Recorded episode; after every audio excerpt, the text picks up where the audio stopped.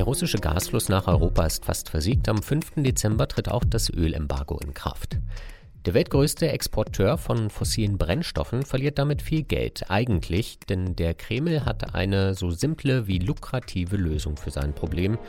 Er will sein Öl und Gas einfach nach Asien verkaufen. Dort fehlen allerdings europäisches Know-how und auch die nötige Infrastruktur. Darum geht es in dieser Folge von Wieder was gelernt. Abonnieren Sie den Podcast gerne überall, wo es Podcasts gibt. Ab sofort auch als Push-Mitteilung in der NTV-App. Wir freuen uns immer über Kommentare und natürlich auch Bewertungen. Ich bin Christian Hermann. Hallo und herzlich willkommen. Am 5. Dezember tritt nach vielen Monaten des Wartens endlich das europäische Ölembargo gegen Russland in Kraft. Dann darf kein russisches Öl mehr auf dem Seeweg nach Europa geliefert werden. Auf diese Weise wurde mit Abstand das meiste Öl nach Europa geliefert. Auch beim Erdgas ist eine Entkopplung deutlich erkennbar. Aktuell beziehen EU-Staaten über russische Pipelines nur noch ein Fünftel der Gasmengen, die sie vor gut einem Jahr aus Russland bezogen haben. Das ist eigentlich ein großes Problem für die russischen Staatsfinanzen, denn allein seit Kriegsbeginn hat Russland Öl und Gas im Wert von etwa 234 Milliarden Euro verkauft, schätzt das Zentrum zur Erforschung von Energie und sauberer Luft, und rund die Hälfte des Geldes kam aus Europa. Im russischen Haushalt sollte im kommenden Jahr also eine dreistellige Milliardenlücke klaffen. Das russische Finanzministerium geht in seiner Planung aber davon aus, dass die Einnahmen aus dem Öl- und Gasgeschäft 2023 nur um 6 Prozent sinken werden. Denn der Kreml hat eine simple Lösung für sein Problem. Asien soll Europa als Großkunde ersetzen. Nur können sich Ökonomen und Russland-Experten wie Politologe Alexander Lippmann von der Freien Universität Berlin nicht erklären, wie genau das funktionieren soll. Man geht nach wie vor davon aus, dass man äh, große Einnahmen aus Erdöl- und Erdgasexporten haben wird. Da gibt es sehr viele Unsicherheiten. Erstens, was man überhaupt exportieren wird. Äh, Sie wissen ja, es tritt bald europäisches Ölembargo in und äh, was die asiatischen Länder nehmen, ist eine für mich eine sehr, sehr schwierige, auch, schwierige Frage, weil da müssen wir von, äh, äh, von, von, indirekten Effekten reden. Zum Beispiel, äh, Europa wird jetzt weniger Gas aus Russland importieren, aber Europa kauft hier den ganzen internationalen Markt von Flüssiggas äh, leer. Und das heißt, die Länder in Asien eigentlich brauchen Gas von irgendwo. Und wenn da Russland bereitstellt, steht und sagt, wir liefern das, dann ist das super. Das andere Problem, wie liefert Russland das? Russland hat sich traditionell auf Pipeline-Gas konzentriert. Und äh, Flüssiggasterminals aufzubauen, ist, ist gar nicht so einfach. Durch das europäische Ölembargo verliert Russland seinen bislang finanzstärksten Kunden. Bereits Mitte November sind die Lieferungen in Nordeuropa 90 Prozent niedriger ausgefallen als vor dem Krieg. Zuletzt kamen nur noch 95.000 Fass Rohöl pro Tag in Rotterdam an, hat das Finanzportal Bloomberg berichtet. Anfang Februar waren es noch mehr als 1,2 Millionen Fass täglich. Seitdem füllen vor allem China, Indien und die Türkei ihre Depots mit russischem Öl auf. In den letzten Wochen und Monaten haben sie täglich sogar mehr Fass importiert als Europa, denn sie haben es besonders günstig bekommen. Gleichzeitig war es immer noch teuer genug, um auch die russischen Kassen zu füllen.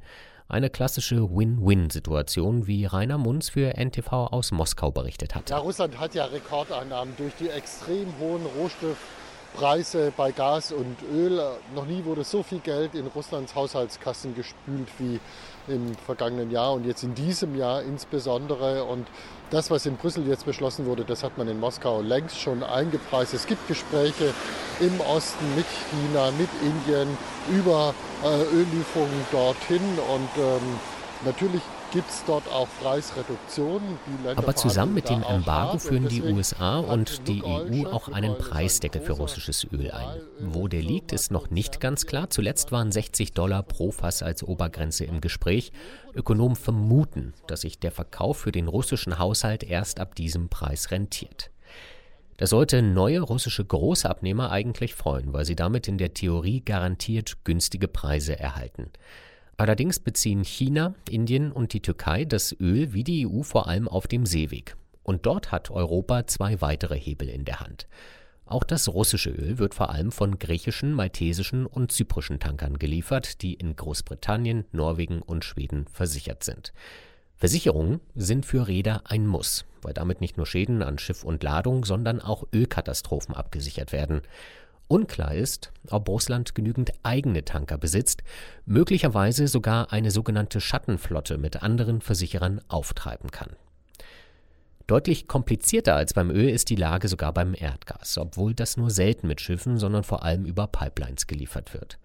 Denn auch hier ist oder war der mit Abstand größte Kunde Europa. 2021 wurden fast 70 Prozent der russischen Gasexporte durch Pipelines in Richtung EU geschickt, genauso wie die Hälfte der russischen LNG-Exporte. Für den Kreml liegt die Lösung auch hier einfach im Osten. Das Erdgas, das bislang nach Europa verkauft wurde, soll genauso wie das Öl künftig vor allem nach China geleitet werden. Doch dafür fehlt die nötige Infrastruktur.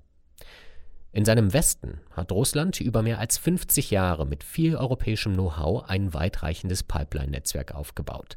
Allein in Deutschland enden mit Nord Stream 1 und Nord Stream 2, Jamal und Transgas gleich vier Röhren. In China ist seit 2019 immerhin eine in Betrieb, die etwa 55 Milliarden Euro teure Pipeline Power of Siberia die Kraft Sibiriens, wie Al Jazeera damals berichtet hatte. This is one of the most remote parts of China.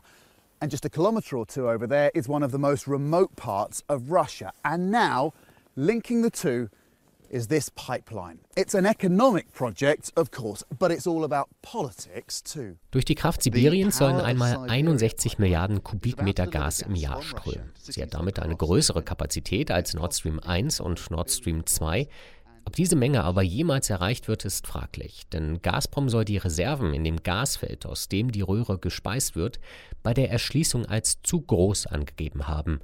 Deswegen liefert die sibirische Kraft in diesem Jahr voraussichtlich nur 15 Milliarden Kubikmeter Gas, ein Viertel der vereinbarten Menge. Ein zweiter Strang befindet sich bereits in Planung. Auch die Kraft Sibirien 2 soll ungefähr die Kapazität von Nord Stream 1 haben und diesen Teil der russischen Lieferung nach Deutschland vollständig ersetzen.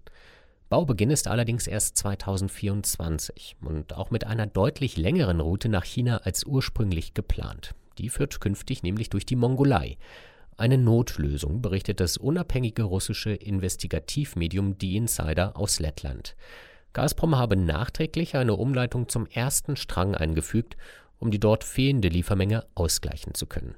Ein Problem, das eigentlich gar keine Rolle spielen sollte, denn Russland und China hatten bereits 2015 den Bau einer dritten Pipeline im Fernen Osten vereinbart. Die Röhre mit dem Arbeitstitel Kraft Sibirien 3 sollte Gas aus den reichen Vorkommen der russischen Sachalin-Insel durch das japanische Meer führen und im äußersten Nordosten von China anlanden. Wie die Insider berichtet, hat Gazprom das Projekt allerdings hinausgezögert und die dafür erworbenen Spezialschiffe lieber in der Ostsee eingesetzt, um die lukrativere Nord Stream 2 Pipeline zu bauen, die jetzt aber nicht mehr gebraucht wird. Unbestätigten Berichten zufolge soll die Fernoströhre trotzdem bald fertig sein und ab 2026 Gas nach China transportieren können. Westliche Experten halten das für ziemlich optimistisch. Sie gehen davon aus, dass Russland erst in 10 bis 20 Jahren die nötige Infrastruktur für neue Kunden in Asien hat.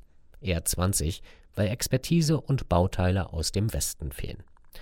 Das sieht man auch beim Transport von Flüssiggas über die See. Zwar verfügt Russland bereits über drei fertige LNG-Terminals, davon liegt aber nur eine strategisch günstig an der russischen Sachalin-Insel.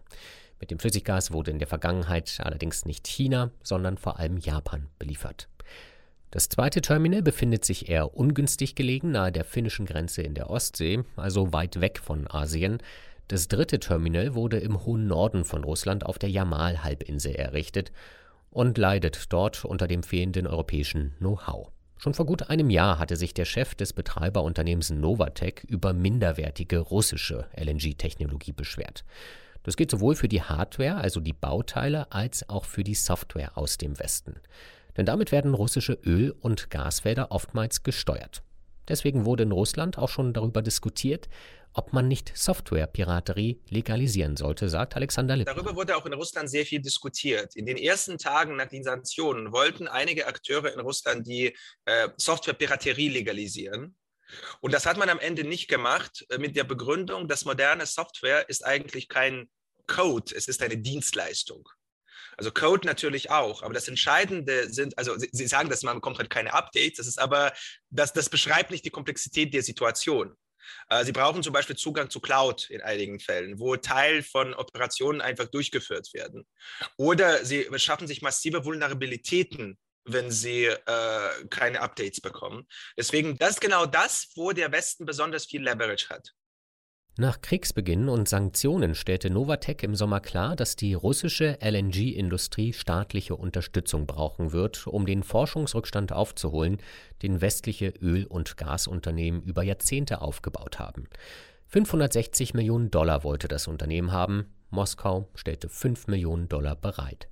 Der Sargnagel mutmaßlich nicht nur für das Jamal-Terminal, sondern auch für drei weitere, die Russland in der Arktis errichten will.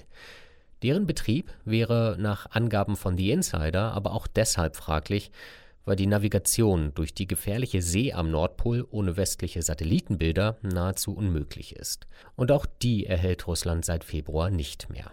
Die Zukunft von Russland als Öl- und Gaslieferant wird von vielen Fragezeichen umgeben. Die scheint man in Moskau nicht wahrzunehmen, in Peking aber schon. Vor wenigen Tagen hat China einen 27-jährigen Vertrag über LNG-Lieferungen abgeschlossen mit Katar. Das war wieder was gelernt. Ich bin Christian Hermann. Tschüss und bis zum nächsten Mal.